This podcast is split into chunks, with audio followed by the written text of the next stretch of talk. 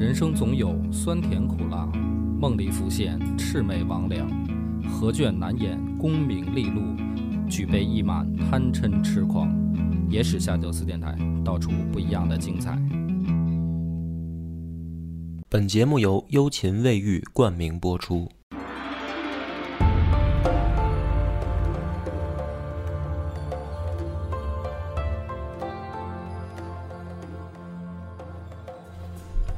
欢迎收听《野史下酒》，我是主播恶八波。广斌，这一集咱们就要讲到了大牛人陈霸先的故事了。嗯嗯，陈霸先这个人，他实际上在我们上期结尾说啊，从岭南带着一支部队杀过来的时候，他的职位并不高，他当时的职位叫西江都护。他为什么会大老远的这个不辞辛苦的带着兵来呢？就要从他年轻开始讲了，因为这个人比较猛啊，他的出场方式肯定跟别人不一样。说他年轻的时候啊，也不爱干活，寒门出身啊，但是也不务农，天天呢跟家里面不是舞枪弄棒，就是看兵法。你就可以想象那个《水泊梁山》里边儿啊，就是志不在务农。对对对，史进那种类型的这个小伙子，他既然不务农，他得想别的招儿。还真有一招啊，说是当了村长，就是李斯，干了没多长时间呢，反正他也不满意，于是自己开始了一个北漂生涯啊，飘到了健康，就是他的 他的北边儿啊。健漂，健漂。对健 健康飘着。到了那儿以后呢，找了一份工作，管油库，油库，油库仓库嗯啊，装油的仓库，它叫油库吏。嗯那这个很明显呢，我我觉得比 村长吧，算是好一点点啊，也没好到哪儿去。所以呢，他还是不甘心于这个埋没自己的才华，又往上爬。爬到什么位置呢？给新玉侯萧应当传令兵。所以你看他这个，就前面咱们说这三个职业吧，村长啊，这个仓库管理员嗯，和这个传话的，这这我觉得这个挺了不起的。搁咱们现在说讲，就是跨行业嘛。嗯，是每次都跨一行业，也不知道怎么跨出来呃。送快递的这个第三份职业，相当于你可以发现是什么呢？不管他怎么挣吧，其实差别不大，嗯对吧？就是你不会感觉说他会将来有一个什么走上轨道的发展嗯啊，因为你明显他练武跟读兵书，他就是想像韩信那样当将军。嗯可是南朝当时咱们也不止一次说过，很看重你的出身，嗯呃很很重视门第，所以他这个门第啊，说白了就没有机会。嗯那么果不其然呢，在南朝这个不崇尚不崇尚这个武治的武功的时候，这陈霸先一直就没有什么机会。但是萧映对他还比较赏识，嗯萧映就说啊，说这个人前程远大，就很欣赏他，可是也没机会。但是功夫不负有心人啊，说这公元五百四十年的时候，萧映有了一个新工作，去广州当刺史。嗯那么这个广州呢，当时属于化外之地了，啊，经济条件也不好嗯啊，不像现在，嗯是吧？当时这个这别的不多，就造反的多对，啊。那么萧应去那儿呢，他就想说，我面临的这么一个棘手的地儿，我得带一些能帮上我忙的人。带一个班子过去。哎，他就想起陈霸先来了，说这个小子之前老看兵书又习武啊，说起码能给我当一保镖吧，应该。嗯就这么着，陈霸先跟着萧应去广州上任。去了以后呢，这个陈霸先绝绝对不白给啊！说那一年已经三十八岁了，啊，就是说白了，你就说再过两年就四十了，在古代也年纪也就不算小了。对，但是呢，他就感觉到说的，呃，萧应对他赏识，有机会，他就自己招募了一千个士兵，哎，当然是以萧应的名义啊，招募了一千个士兵以后，很快就去广东平定了两个县的叛乱。嚯，一千个人啊！啊，就是他那儿真的有经常有这种机会啊，人也不多，其实，嗯，那么因为这个出色表现，就被提拔为了西江都护，嗯。然后还有一个重要的职位就是高要太守。嗯，高要太守这个高要就在现在的广东肇庆那就是这个高要的地方最高长官了。啊，就是相当于市长了。嗯啊。公元五百四十一年十二月的时候呢，又出了一件大事儿。胶州，胶州就是现在的越南河内嗯东边这个这个附近吧，就是咱们那会儿的胶州。说这儿呢有一个土豪叫李奔，这个李奔呢，呃，有志向，有抱负啊，起兵造反了，占领了胶州。那么他一占领呢，当时的胶州刺史叫萧滋，就颠了，就直接就溜了，啊，就溜了。要么你被人逮着，这不就可能 被人宰了吗？就把这刺史交给这个李奔做了。啊，对啊，啊 差不多就是这意思。所以就造反成功了嘛，啊，占了一个州。那么这个萧滋他没辙呀，他就跑到广东、广东、广州啊，去找他这个等于同族萧应，哥俩就得商量说怎么办啊？你是指望着首都发兵来帮你平这事儿呢，还是说咱们哥俩能不能把这事儿就办了？于是呢，这哥俩商量完了以后，让新州刺史卢子雄和高州刺史孙炯两个人出兵讨伐这个叫李奔的土豪。嗯结果呢，这个两个刺史啊，就是卢子雄和孙炯这两个人，接到任务以后就回了一个报告。这个报告里面写的呢，说就咱们岭南地区啊，啊，一一直到胶州这个这一带，天气炎热，因为现在正值夏季，这个时候呢，瘴气比较多，嗯所以如果这个时候出兵啊，嗯、可能对于士兵的身体不太好。这属于怎么说？好像就在找命对，找理由嗯推搪是吧？领领导给下命令不执行嘛？对，这俩哥们儿说说建议啊，秋后就是凉快一点了再出动。嗯，那么当时呢，这个萧滋他很着急啊，他等于就这地盘位置都被人拿了嘛，啊，他就不高兴了，他就催，因为他也对当地地形也不熟嘛，他就催这俩人出兵。这孙炯跟卢子雄呢没办法啊，毕竟官高一级压死人，于是就在这个情况下硬着头皮出兵。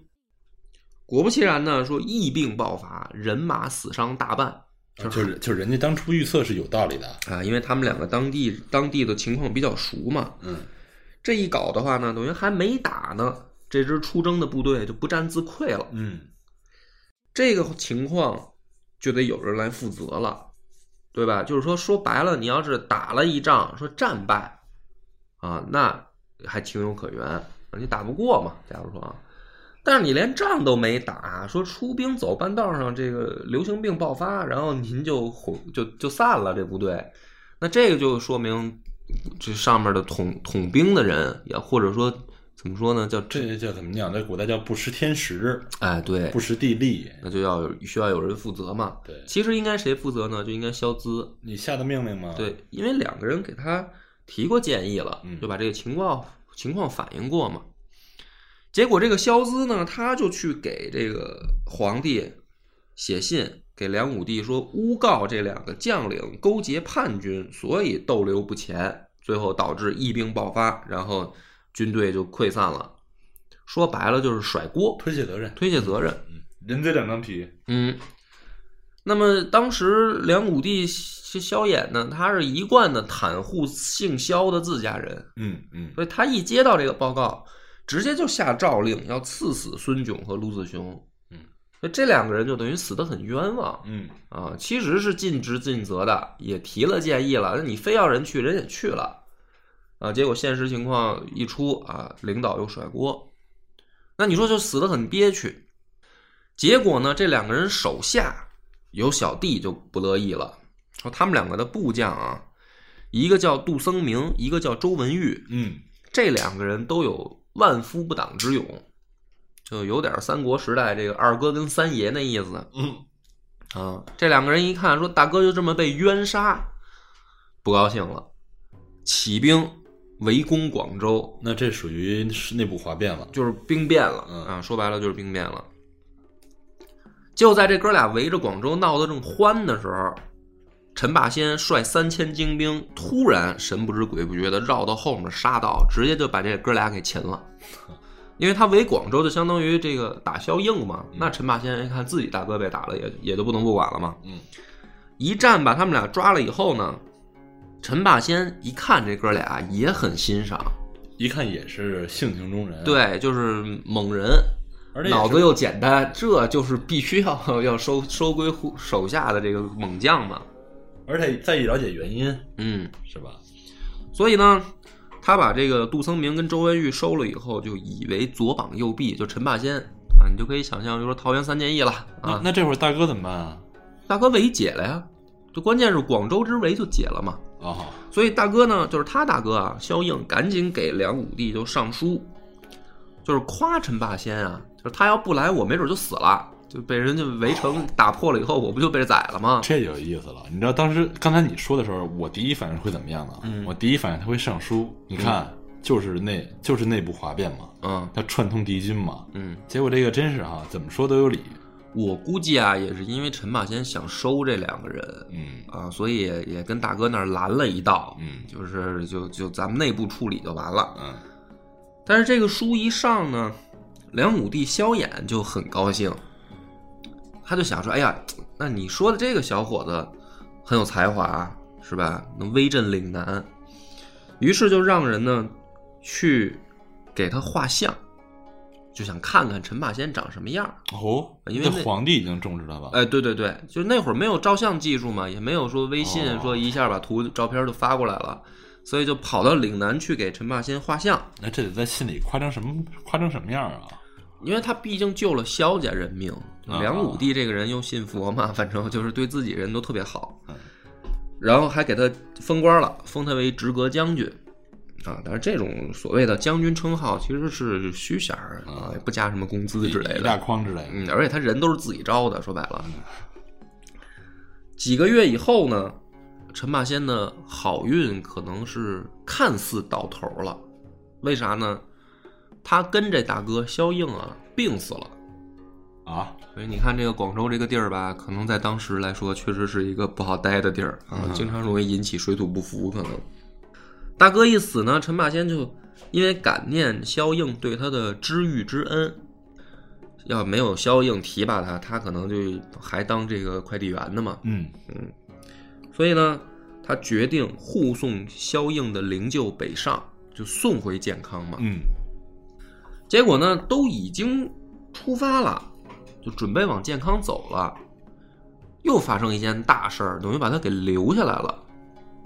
那么我们提前点出来，就是如果他没留下来，就没出这件事儿啊，他带着萧应的棺材回到健康，会发生什么呢？嗯按照正常推断，他就赶上侯景反叛了，哦就他就可能就就折进去了。啊那恰恰是因为这个很机缘巧合，另一件事儿他又留留在岭南了。这是什么呢？就是咱们刚才说的那个胶州的叛军首领李奔嗯，称帝了。就在胶州称帝了。对他不是第一次去打他，然后疫病爆发，部队就散了吗？啊等于就没没没打他呀啊，他还弄得不错这刺史刺史称帝了，啊。他这个相当，他还不是刺史，他不是朝廷封的官儿吗？就是说嘛，就他等于占了胶州，实际上把原来的刺史赶走了嘛。而且这个相当于在越南的历史上啊，差不多是怎么说呢？应该算是第一个政权，就是中原过去的政权、啊。呃，国号万春，定都龙边，就是真的还像模像样的，人家该有什么有什么。当时梁武帝一看这个就受不了了，就是你不能在我的眼皮子底下称帝啊。于是呢，任命新任的胶州刺史杨漂啊，督率大军，陈霸先为副将，讨伐李奔。呃必须得把称帝就容容允许不了了，那肯定啊你占个山头，是你占占占一个城市，我都可以先睁一只眼闭一只眼，因为太远嘛。嗯但是你要说你当皇帝，那就另当别论了。于是呢，这哥俩就踏上了征途啊，就准备打胶州。当时的李奔接到这个消息以后，也不怠慢啊，知道这是政府派人来的正规军嘛，于是呢，就在胶州北部重兵布防，就准备跟你大干一仗。就这一仗决定我到底还能不能当皇帝嘛？打退你，估计你以后也就没什么功夫再管我了。嗯嗯，但是守不住，那我也就完蛋。结果是什么呢？没想到啊，等了半天没来人，没来。那人去哪儿了呢？最诡异的啊，对于李奔来说，就是不敌人从他的背后杀到了。哦，怎么回事呢？他也吓一跳，这神兵天降嘛，是吧？空投过来的。陈霸先特别鬼，他直接啊坐船穿海路穿过北部湾，从胶州的东部登陆，就等于他从海上过去，他没走陆路，所以他那大兵都堵错地儿了，堵在北边。就这么说吧，按照后来的发展，我们应该能发现，就算是陈霸先刚正面，李奔也打不过。啊更何况还是从背后偷袭，所以李奔就是基本上全军覆没的这种状态。然后呢，被他就跑，跑到一个地儿，这个地儿叫点彻湖。然后呢，湖口很狭窄，李奔呢就把一些战船啊、什么这个树啊砍断，就塞在这个湖口。想拦住这个陈霸先，哎，就是你就进不来就行了，我堵住你。这个时候呢，因为他们是远远距离作战啊，所以很多人都已经萌生了，就是仗也打了嘛，而且粮食也不多了，所以大家就说，尤其主将都是甚至说说咱们要不撤退吧。这个时候，陈霸先跳出来力排众议，就是这时候肯定不能撤啊。说这个时候如果撤了，就像这个一大锅水啊，你要吃涮羊肉，马上煮开了，马上要开锅了，这时候你把火撤了。说咱们如果现在撤，就像这个局面，就之前就白烧了。这小时候这就是学的兵法，嗯，这个兵法没白学，比喻很生动，当时在场所有人都 都听懂了。都是小时候吃。那么大家呢决定在坚持的时候，好消息就来了，就当天夜里啊，说是天降暴雨，然后呢这个湖口水位暴涨，它不是堵住了吗？那水位一涨，陈霸先就抓住这个战机啊，突破了湖口，等于杀进点彻湖内了。那结果也呢也不意外，李奔呢也打不过他，啊，又是一次的全军覆没啊。然后这哥们儿就躲到山洞里去了哦，啊，躲到山洞里以后呢，陈霸先还想追，啊，也不用追了，就是山洞辽人，一个犬字旁，然后就是、就是幕僚的右边那个那半边儿辽人，就当地的土人，嗯，就把李奔的脑袋给送过来了。就说洞里来了这么个玩意儿 啊，我们我们也不喜欢他，我们还是想跟着这个中央政府干啊，就把他给送过来了。所以呢，当时传首京师以后啊，就陈霸先不但在广州，在胶州也名声大振。说当时这个吓唬小孩儿睡觉就用陈霸先的名字，哦你再不睡觉，陈霸先就来了。这个这个吓唬小孩儿这故事好像历史上都有哈。反正是在武功比较出众的武将哈，都是猛将啊猛将都有这事儿，嗯是吧？三国时期的张辽啊，威震逍遥津以后啊，也得此殊荣啊。那么他这个名声大振了以后呢，梁武帝又给他升官儿啊，说他加了镇远将军、都督七军诸军事。但是我还是要说，这还是虚衔儿。都镇远将军了呀，嗯，镇远将军就是虚名儿。嗯，还就还是没给他兵权呗。嗯那么再往后呢，就是发生了我们之前已经讲过的大的转折性事件，就是侯景在首都叛乱，然后把首都给围了。嗯，那么对于很多人来说呢，这可能不是什么好事儿，我是指南朝人啊。可是对于陈霸先来说，这可能是反而最大的一次机会，就是通过前两次，不管是他去广州平叛也好，还是去胶州打这个李奔，说明他有军事才能。那么这样的人，如果说正常情况下，他在南朝可能也就在这个太守的职位上干一辈子啊，因为你想他平定叛乱这个大功都封不到州将，还是门第的原因？就是门第的原因，就是他没这个机会。所以侯景叛乱这件事，对于陈霸先来说啊，反而是一好机会。嗯就他终于有机机会再往上走一步了。他自己呢，我不知道是当时想的什么啊，说是不是说报效朝廷，还是说他也意识到自己的机会来了。不管怎么说吧，他马上就准备好人手，准备勤王，啊他都没有犹豫，马上就开始招兵买马，准备亲王。可是没想到呢，第一个反对他的是他的顶头上司，也就是广州刺史袁袁景仲。这个袁景仲，你一听他的姓儿，你就知道这是一北魏宗室，嗯，跑到南朝来了。不是萧氏的，嗯，然后又被萧衍给发到广州来。这哥们儿在南朝属于混的吧，叫当不当正不正。你要说他不好，那毕竟也是一个州的这个长官嘛。那你要说他混得好，肯定也谈不上。所以呢，侯景一叛乱，这个袁景仲响应侯景，啊，他跟着侯景站队。那这个时候，陈霸先想想北上秦王，所以袁景仲第一个跳出来，不支持他。就你别别过去，这个做这事儿了，对，咱跟着侯景混。对，那陈霸先呢，当时一看这个情况，也二话不说啊，也挺愣的，直接调转枪口就奔着袁景仲就去了。直接搭顶头上司。对，就是你不是不同意吗？啊，那我就先把你办踏实了。为什么呢？因为他要是不不把袁景仲办了，他没粮食啊。就是他带兵往前去打的，后面得有人给他提提供补给嘛。嗯嗯，啊，等到他当然出了这个广州范围以后就，就不用管了。可是呢，当时也必须得说，就是广州往健康这条路上啊，土匪遍布，他不是说一路走过去行，他得一路打过去，所以必须他后面得有人给他不断的输送补给。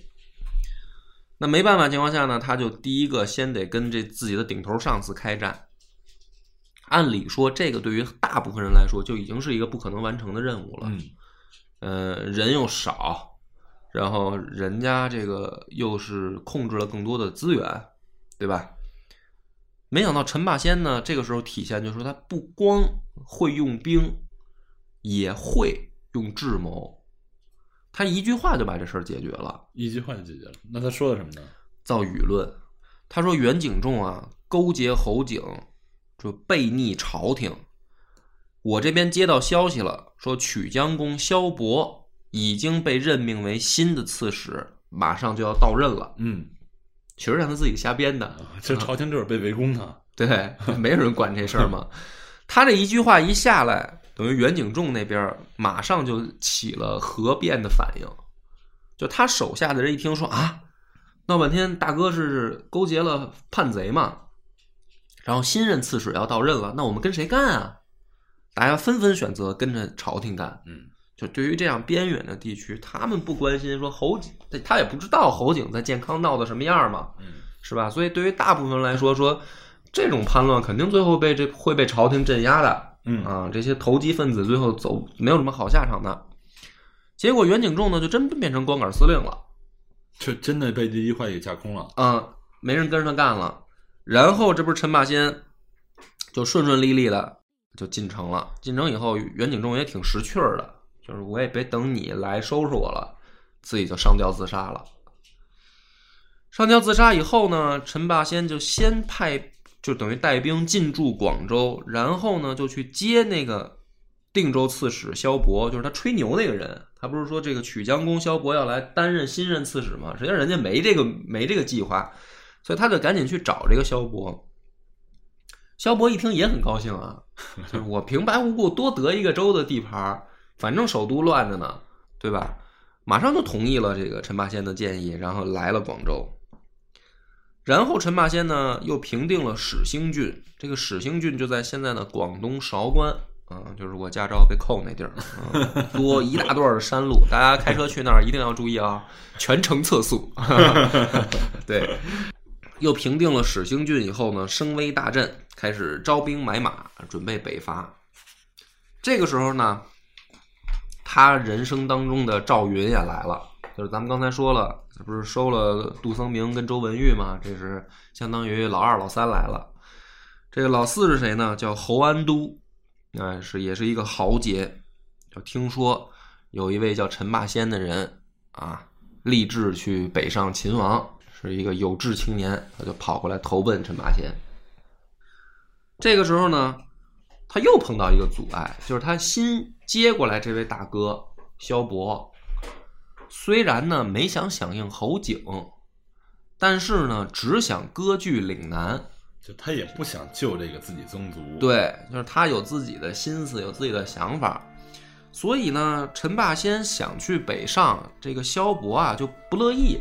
那就一样是阻反对他了。哎，那么但是这个事儿呢，陈霸先就比较尴尬了。就第一个，萧伯是自己请来的，而且萧波是人家萧氏，又是萧氏的，你要说他想什么这个投靠侯景，是吧？这也不太现实。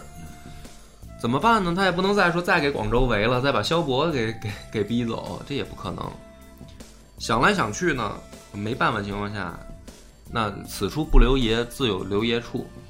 他就去想，就是说这些诸萧姓藩王里面，哪一个会秦王呢？或者说会去管这个事儿呢？他就把目光锁定到了萧绎的身上，就是我们上期讲笑到最后的那个人萧绎。于是陈霸先呢就派人派使者去联络萧绎，就是说我愿意率军投靠你，听你指挥。就是我后面没人给我送补给，我前面总得有人接应我嘛。那我就不能直奔健康了，可能要先奔荆州方向。萧绎接到这个消息以后呢，也很高兴，就白来的部队干嘛不要呢？又是一支听说在岭南很能打、威名很大的部队，所以两边一拍即合。那在这个情况下呢，程霸先终于算是完成了自己秦王的准备，正式起兵开始北上。第一个碰到的问题就是我们刚才说的土匪遍布嘛。他走到这个大庾岭之后，碰到的第一个捣乱的，就是一个南康的土豪，叫蔡路养。这个蔡路养呢，是当地的相当于土匪，手里面有两万人，也不少了。也不少，就是跟陈霸先的人相当于旗鼓相当。这一场战斗，两边都没废话，就是看谁能打，所以呢，直接爆发了一场恶战。但是在这场恶战当中，陈霸先注意到了对方阵中的一员猛将，才十三岁哦，这么小，啊，非常年轻，但是巨能打，就有点像什么呢？就是他手下这哥仨啊，杜僧明、周文玉、侯安都，刚才说了，就是相当于关羽、张飞、赵云这这种级别的，这哥仨轮着上，就没收拾了这孩子。十三岁啊。对，这相当于吕布出现了。这人叫什么呢？叫萧摩柯。哦，他相当于那个时代武力第一，知道吧？就是如果要是放在游戏里面，他那数值肯定破百。而且十三岁发育还没完全呢呀。对啊，说这哥们儿啊，单骑出战，军中莫有当者，就这么厉害。就是陈霸先这边儿，那个对面这小孩儿一个人骑马冲进来了，对咱们这边拦不住他。最后怎么办呢？等于陈霸先自己也上了，而且还有手下另一个猛将叫徐度，就这五个人轮着去冲这孩子，就等于车轮战打他。最后这孩子不是说武艺不行，是实在是累了，就是这太欺负人了。人都十三岁，黑白颠倒，发育还没完呢，嗯就这么着把这支部队给打败了，就是大家轮着打嘛。蔡路养大败以后呢，萧摩柯就被陈霸先给逮着了嗯，又收一猛将，你就你就所以我这一个一个捋，你就看他这边有多少能人，嗯，一边走一边收。哎，而且呢，这个时候就正式进驻南康城了，就是等于往前就在地图上就是到下一站了啊。再往前看呢，还有人拦着他，这个人是谁呢？高州刺史叫李千世，挡在他前面。这个李千世啊，占了一个叫大高口的地儿，在现在的江西吉安啊。那你可以看从它的这个地名，我一报出来，你就发现它的路线是奔哪儿，是吧？它是奔这个等于西西北方向为什么呢？他要去荆州，先跟萧绎会合。再往建业去，对，那么这个李谦氏当时在干嘛呢？他呀在招募一个人，这个人叫冯保。这个冯保呢是高梁太守，就是他下面的一个地级市市长。那为什么招募他呢？这个冯保啊，其实没什么大出息本事，可是呢，他有一媳妇儿，挺厉害的。这个媳妇儿叫显英，为什么厉害呢？这个显英啊，说世代是当地李人的首领。这个当地李人说，现在史学家考证，就是当时的壮族，等于说他是一支当地少数民族的首领，所以他手里面呢有人有钱，嗯，还有粮，有粮。对，李千世啊，实际上也想响应侯景的叛乱，啊就是投一把鸡。所以呢，他要把自己手下能聚合的力量都聚到一块儿来嘛，他就想招降这个冯保，实际上是看中了显英的那个实力。嗯嗯那么冯保接到这个消息以后呢，就跟自己媳妇儿就商量说：“这个李李世李千世叫我去一趟，我去不去啊？他叫我会是什么事儿呢？他们俩两口子就得琢磨嘛。”这个冯保虽然不是不是很聪明啊，可是显英脑子特快。显英说：“说你看，现在首都出事儿了，正常人啊，要么秦王，对吧？要么起码呢声援这个大哥。可是呢，这个李千世一直说是生病了也不出兵，但是我听说消息啊，他一直在招兵买马。那他想干嘛？就他这个举动不正常，偷偷摸摸的。嗯所以显英说啊，这家伙肯定是想响应侯景。那他现在叫你去呢，你一去肯定就会逼着我们也跟着他站队。所以呢，你不能去。那这冯宝是说，那咱要是不去的话，那万一要是打咱们怎么办啊？对吧？咱现在要是跟他正面刚，谁谁赢谁输也不一定。于是呢，这显英啊就出了一招，说这样，老公，你别去，我去。哦，哎，你看女中豪杰，嗯，挺有主意的，挺有主意啊。说我去干嘛呢？你给我带上啊礼物、辎重、什么粮草，我去送礼。结果呢，这个显英押着这个车队啊，来到李谦世这个大高口的时候呢，李谦世就在城楼上要看，说这个冯宝没来啊，来一美女儿，哦，这就是他媳妇儿，就正是想拉拢的对象嘛，嗯就问问说你来干嘛来了，弟妹？小英就说就是哎，我老公杵窝子啊，这个害羞，让我来呢，给你送点东西。说您开门让我们进去吧。这一开门不要紧，哎，显英这个车队里面的人，呃车里面藏的不是别的，都是兵器 啊，就抄出菜刀来，哎，不是菜刀啊，就是直接就攻进大高口，就把这个等于李千世给赶出去了。就他等于靠这么一个突袭的方式，毫无防备，毫无防备，因为李千世觉得一一女人而且这个人还是我要拉拢的对象，啊，然后他没想到这么狠。那么这个显英搞定了等于李谦世以后呢，他就把这个大高口也也占下来了嘛。占下来以后，他们就得想说，咱现在怎么办？这个时候，陈霸先正好走到门，就是也到了南康，准备往下走。所以这个显英说啊，说咱们把这个叫陈霸先的人请来聊一聊，因为他这是想去首都秦王的嘛，看来是一正义之士。那么在这样的情况下，显英就跟陈霸先会面了，说两个人一番长谈以后，显英对陈霸先由衷的赞佩。那么你就琢磨说，这这样一个女中豪杰啊，说可以算是有勇有谋了。从刚才去打这个李千世这一场来说，那么他对陈霸先敬佩有加，就觉得这才是真英雄。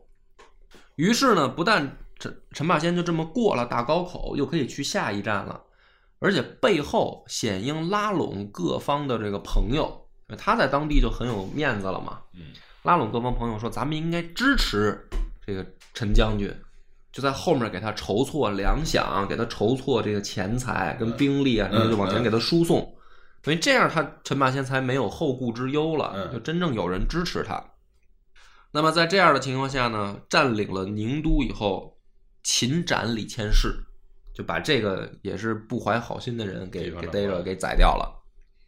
然后呢，他就向萧绎报捷，就是挡在我前面的路，终于算是打通了，啊，我马上就可以跟你会合了。萧绎也很高兴啊，这得到了一支强援，所以呢，加封陈霸先为江州刺史，啊，因为这个时候他已经称承制了，嗯就是他可以代行皇帝事了嘛，嗯，所以他封陈霸先为江州刺史。但是实际上呢，江州还没控制进来，就是你要想当江州刺史，你去自己打下来啊。那么为什么没控制下来呢？说萧绎这段时间跟侯景啊，在长江中游疯狂的切磋，就是他不是把之之前自己家人收拾完了吗？他也正式向侯景开战了。两个人之前不分胜负，尤其是在江州这儿啊，今天你夺下来，明天我又夺回去，这样一个状态在拉锯。所以呢，他把这陈霸先封成江州刺史，说你去那儿啊，你也不用来找我。当时呢，说是公元五百五十年九月的时候啊，侯景就派大将军任约率军西征了，连续攻取了颍州的重镇西阳，也就是现在的湖北黄冈，哦，还有武昌这些地方。萧绎这边呢，派自己的大将叫徐文胜，率数万水军东下，就是跟这个任约的部队去正面对刚。两军呢，在一个西阳附近叫贝基的地方相遇。相遇之后，侯景的大将任约啊大败，就被这个徐文胜打败了。侯景呢一看这个情况，又派大将宋子仙率军两万增援。然后萧绎这边也不甘示弱啊，从江夏又抽调了两万水军，继续往西阳输送，就是两边就相当于添油一样，继续打。在这个情况下呢，徐文胜把武昌还给占回来了，就又赢了。侯景那边又败，侯景这下坐不住，决定自己亲征，就自己带兵杀到前线，我就看看到底是什么人。那么这个情况下，首次交锋，侯景也败了，所以你看连吃三次了败仗了，起码对吧？嗯为啥呢？就之前侯景不是挺牛的吗？在健康折腾着，他怎么这回打不过萧绎呢？最关键的一点是他们水军没人厉害，哦，就是打水战，侯景这些北方人啊没法弄。哎，这就相当于什么呢？就是曹操打孙权，赤壁是吧？但是长江中游呢，又是一个必争之地。对。那么在这个情况下呢，侯景就琢磨了，不是他比猴精吗？是吧？猴精对，比猴精，比猴精，所以他就琢磨说这咋办？那水面水面上啊打打不过他，他就想说，现在对方把这个主要力量都集中在这儿跟我对刚，那么他的颍州州城江夏肯定就十分空虚，嗯，对吧？就是相当于他老巢空虚，所以呢，侯景派宋子仙和任约两个人啊，率精锐骑兵直接突破陆路，就是我不跟你在这儿硬刚了。这支人马绕过徐文胜的大营，直接插到江夏去了。等杀到江夏以后，驻防江夏的是萧绎的儿呃次子小儿子，当时刚十五岁。这个小儿子呢，属于天真烂漫啊，叫萧方珠，根本就没有防守，所以敌人也因为他想的是什么呢？他想着说前面不是有徐文胜在那儿扛着吗？这不是前面在正面决战吗？那就没我啥事儿啊，是吧？什么时候徐文胜败了，我再准备也来得及啊。就没想到敌人突然插过来了，所以马上萧方珠跟他的这个辅佐他的人叫鲍全，两个人就被逮了。被俘虏了。据说俘虏的时候呢，任约看到的场景是萧方珠坐在抱拳的大肚子上给他编胡子呢，就是两个人玩的可开心了啊，根本就没想着防守的事儿。这一下战局整个就逆转了。首先呢，你看徐文胜他的后路就被切断了，而且呢粮草也快吃完了，嗯就没人再给他输送补给了嘛。全军溃散，徐文胜率少数残兵啊，就是突破以后跑回江陵，跑回江陵就给他下狱了。就是所以萧绎这个人，哎，你你也可以从这个说看得出来啊，也不是什么仗义大哥。不是一个不是一个特别会用人的。那么这个时候呢，萧绎想说，江夏是等于江防防守最薄弱的环节，现在已经被敌人拿下了。他之前就已经派王僧辩为大都督，然后率领着自己的荆州嫡系的主力部队啊，准备去支援江陵。结果现在这个江夏一被占，王僧辩已经走到半路，走到巴陵了，就是现在的湖南岳阳，走到这儿了。一听说颍州已经陷落了。所以呢，王僧辩说：“干脆咱也别去了，咱就在巴陵等着，等什么呢？等侯景来。因为侯景要想去进攻江陵的话，他就必然要经过巴陵，嗯这是一必经之路。所以咱也别去找他了，等他过来就行了。”公元五百五十一年四月的时候，侯景乘胜从江夏沿江西进，兵马号称二十万，船队绵延数十里。史称江左以来水军之盛未有也，就是这个北方的猴子啊、嗯，终于攒了一支自己也觉得很厉害的水军，正式要跟萧绎决战了。嗯，那么他走到了这个巴陵城下以后，侯景就命令大军围城，只派了分兵，就是任约率领一支小部队继续向西。去向江陵摸过去，其实我觉得探路的意味更大，就是主力他想一步一步吃过去。但是这个消息呢传出去以后，听说侯景把巴陵围了，萧绎就笑了。萧绎笑了，对，为什么呢？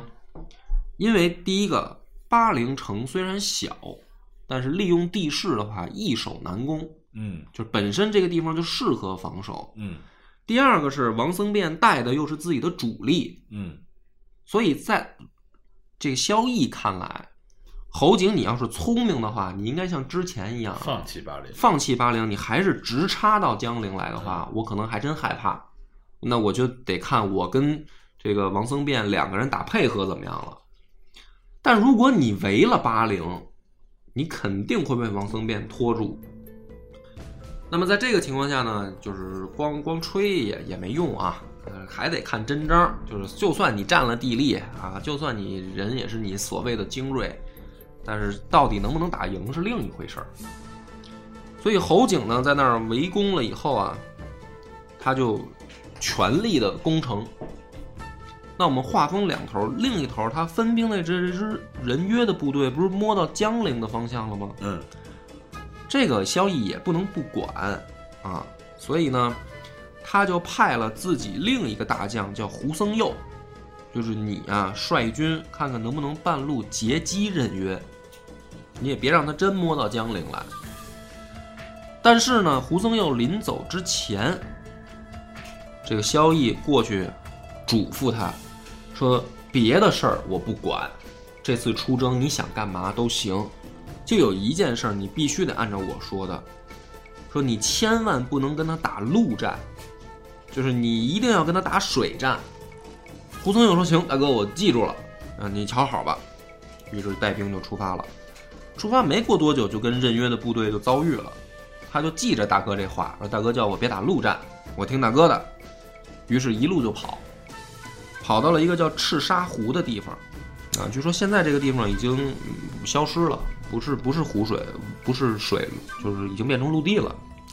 那那个时候呢，这个赤沙湖和洞庭湖、长江都相连，浩浩荡荡的，一望无际。那么胡僧又跑到这儿以后呢，就知道说大哥交代我打水战的地儿，就适合在这儿跟敌人决战。而且这个时候他又惊喜的接到一个消息，说信州刺史。叫陆法和，率着一支人马赶到这个赤沙湖来跟自己会合了。那么，陆法和这个人又是一个世外高人，也是一个猛人。他的到来啊，帮胡僧佑等于说是有如神助。这哥们儿啊，这期把他简单的点出来，他有一个最大的本事啊，他能掐会算。哦，还不光是一个猛将，他不是猛将，他完全不是一猛将，他是一军师，他是一军师。他相当于诸葛亮那种角色。哦，所以这哥们儿就是说，就是说神神准啊。